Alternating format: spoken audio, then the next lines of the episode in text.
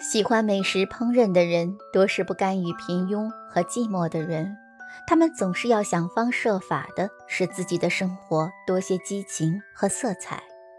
他们有很好的创造力和想象力，并且总会给亲人和朋友制造一些意外的小惊喜。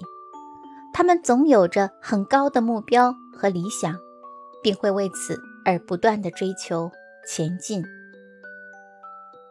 喜欢做高危活动，比如滑翔、跳伞、登山等。若想从事这些活动，一个首要的要求就是必须得身体好。这样的人虽然在外表上看起来很健壮，但他们的心思却是非常缜密的。他们做事情总是非常小心，一件事情前前后后，往往总是把可能出现的问题全部仔细考虑清楚以后才行动。他们对“三思而后行”这句话，往往有比他人更加深刻的理解。他们的性格是比较坚强和固执的，一件事情一旦决定要做，就不会轻易的改变。其中无论遭遇到多大的困难，他们也都能扛得住。他们很有胆识和魄力，敢于向一些未知的领域进行挑战。喜欢打猎的人性格多比较粗犷和豪爽的，很讲义气，凡事不会和人太计较。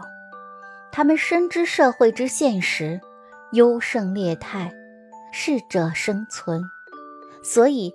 会努力使自己成为一个强者，因为只有这样才能更好的生存下去。他们有一定的勇气和胆识，很多事情都是敢做敢当，可称得上是顶天立地的人。喜欢下棋、玩纸牌的人，可能在身体上不是那么强壮，但在智力上，他们往往要胜人一筹。他们常把自己的聪明才智发挥得淋漓尽致，从而把对手逼得走投无路。在这个过程中，他们会获得很大的满足。喜欢下棋、玩纸牌的人，对逻辑思维和分析思考能力都是相当强的。他们常常能够比其他人相对更集中的精力投入到某件事情当中，所以他们做事成功的几率会比较大。喜欢飞机模型的人，其自我意识并不强烈。他们与喜欢不受人约束和限制、自由自在的人恰恰相反。他们往往更乐于听命于他人的领导和安排，这样他们就不会感到无所适从了。他们缺少必要的冒险精神，凡事把安全保险放在第一位。在遇到困难的时候，他们的情绪往往会显得相当暴躁，这时候只有出现一个领导者指导着他们去做什么、怎样做，他们才会逐渐的稳定下来。喜欢乐器的人，多是感性成分比较多的人，他们的敏感度是非常高的，总是能够在不经意间捕捉到一些好的、坏的感觉，这为他们带来快乐的同时，也带来了苦恼。他们的性格并不是特别的坚强，反而相对比较脆弱，有的简直是不堪一击。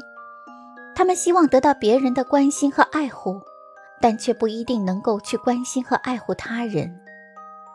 喜欢抽象化的人，他们的表现欲是相对比较强的，他们希望能够有更多的人注意到自己。另外，他们的自我意识比较浓。并不是十分在乎他人对自己的看法，而喜欢我行我素。他们的行为在很多时候是相当古怪的。他们做事喜欢为自己着想，而很少考虑其他人的意见和感觉。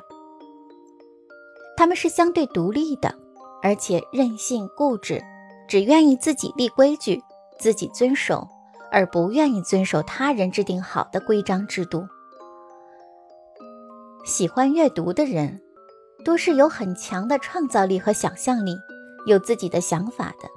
他们的兴趣非常广泛，往往能够超越自己的经验来计划某一件事情，扩展自己的生活领域。而喜爱集忧的人，善于自我调节来平复自己的情绪。